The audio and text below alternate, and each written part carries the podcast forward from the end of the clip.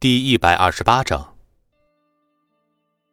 压着孙离的混混一巴掌扇在孙离的后脑勺上，孙离却诡异的笑着瞪了他一眼。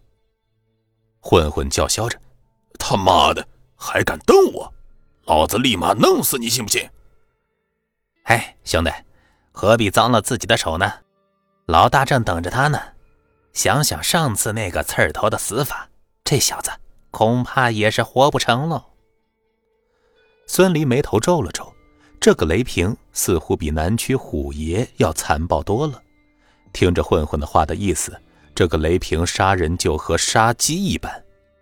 孙离本来还想和对虎爷一样打一顿，讹几个钱就算了呢。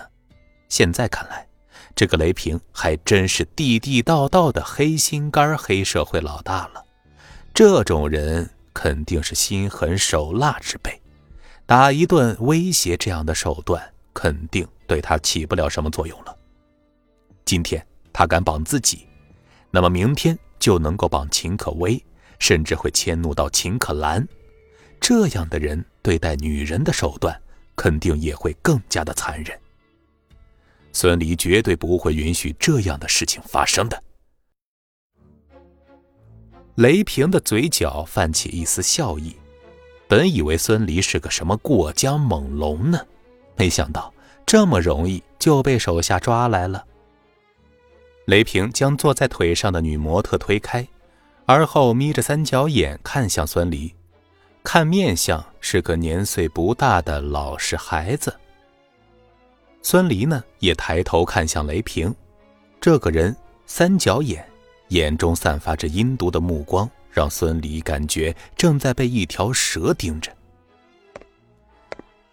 听手下人报告说，你一个人收拾了李通手下三十几号人，我还以为江城来了条过江龙呢，没想到还是个软柿子。雷平走到孙离面前。带着女模特香气的手指点了点孙离的胸口，而后满意的点了点头，还挺结实的。要是以前看你这壮实的身子骨，我没准就收你做小弟了。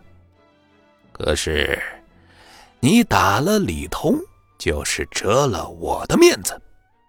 我雷平的面子可不是那么容易折的。雷平说话的声音很慢很缓，可是孙离却从中听出了阴质的味道。他知道雷平还有后手，所以，我得给你点惩罚。雷平脑门顶住孙离的脑门，三角眼正对着孙离，他身上有一种让孙离说不出的恶心的味道。孙离冷哼一声，扭过头去，还挺有脾气的。不过我雷平就喜欢调教倔脾气的人。长生，给他放放血。雷平说完，重新坐回太师椅上，翘着二郎腿，旁边走出一个人来。叫长生的男人伸手扯烂自己的衬衣，露出黑黢黢的胸毛，腰间斜插着两把匕首。匕首被他抓在手中，舌头在刀刃上卷了一圈，鲜艳的血水咕咚一声被他咽进喉咙里。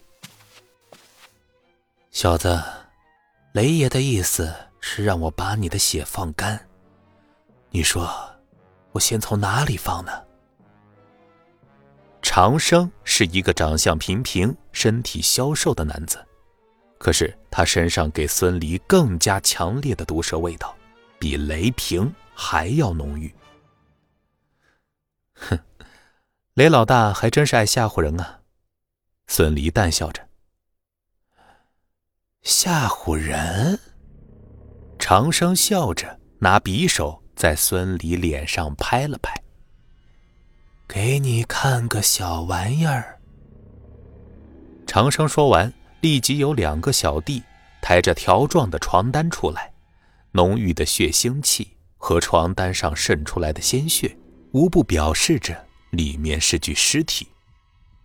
孙离皱了皱眉头，而其他人除了雷平和长生之外，脸上都露出了恐惧。打开，长生淡然说道。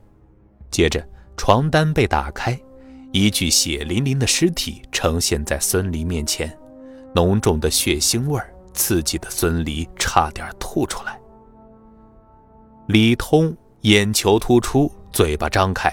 舌头已经被割掉了，准确来说是被拔掉了，浑身都是冒着血水的口子。这小子三十多个还没打过你一个，还给我雷平丢人了！雷平往李通身上踢了一脚，而后小弟很有眼力劲儿的蹲下，用衣服将他鞋上的血擦干净。雷爷让我拿他练练手，失败了，血还没流干就死了。不过，我会对你温柔一点的，你会看着自己的血慢慢的流干的。长生的笑声非常阴冷。孙离愤怒的看着雷平和长生，这两个人。根本就不把人当人，他们将人当猪，当狗，而就算是杀猪宰狗，也不会这么残忍。孙离第一次对人产生了杀心，孙离眼中的愤怒让长生恼怒，看到这血淋淋的一幕，这个小子不应该恐惧吗？为什么会出现愤怒的情绪呢？这是对艺术品的羞辱，对自己的侮辱。把他给我按住了，我要，我要先割掉他的耳朵。长生的声音因为愤怒变得尖细。此时，在孙离眼中，长生和雷平已经不再是人了，而是畜生，草菅人命。无法无天的畜生，杀人魔。本集播讲完毕，感谢您的收听。